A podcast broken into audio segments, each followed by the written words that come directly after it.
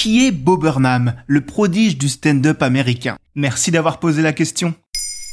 À l'occasion de la sortie d'Inside sur Netflix, la nouvelle performance ovniesque de Bob Burnham, on s'est dit qu'il serait intéressant de vous parler d'un des plus grands talents de la scène humoristique américaine. Mais alors c'est qui Bob Burnham? Un génie, tout simplement. De précocité déjà. Lui qui, à seulement 25 ans, sortait son troisième spectacle Make Happy. Un show mêlant musique, humour et message fort. Il est à considérer parmi le Gotha des meilleurs humoristes au monde. Avec son angle fort d'homme blanc et hétérosexuel, donc censé n'avoir aucun problème, il nous livre ses questionnements avec une drôlerie inégalable. Quels sont les petits problèmes de la vie? Quelqu'un aura-t-il le courage de lui dire qu'il n'est plus drôle si un jour c'est le cas? Pourquoi les chansons country racontent toujours la même chose et que ça ne dérange personne?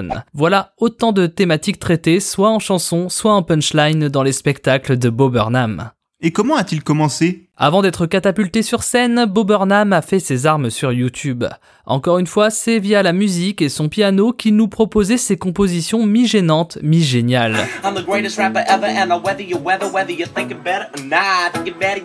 Et après avoir été repéré par la télévision et avoir sorti ses chansons sous forme d'album, il s'est enfin lancé dans le spectacle vivant en 2009 à seulement 19 ans. Mais où peut-on le voir? Beaucoup de ses œuvres sont sur YouTube ou sur les plateformes audio, mais si vous ne parlez pas couramment anglais, ce qui est possible, foncez sur Netflix regarder le spectacle Make Happy ou sa nouvelle proposition post-confinement Inside. Bob Burnham est un touche-à-tout, il a même déjà réalisé son propre long métrage 8 Grade, un film racontant la vie d'une élève de 3ème, Elsie Fisher, souffrant d'anxiété sociale. Oui, car il est souvent question d'anxiété avec Beau. Là encore, les critiques ont été dithyrambiques sur sa réalisation. Il est également apparu plusieurs fois dans des petits rôles au cinéma, mais 2021 sonne pour lui comme le début d'une nouvelle carrière, celle d'acteur. En effet, vous pouvez le retrouver interprétant le personnage de Ryan dans Promising Young Woman d'Emerald Fennell, le film 5 fois nommé aux Oscars et auréolé de la statuette de meilleur scénario original. Rien que ça.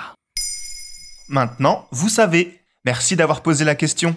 En moins de 3 minutes, nous répondons à votre question. Que voulez-vous savoir? Posez vos questions en commentaire sur les plateformes audio et sur le compte Twitter de Maintenant, vous savez.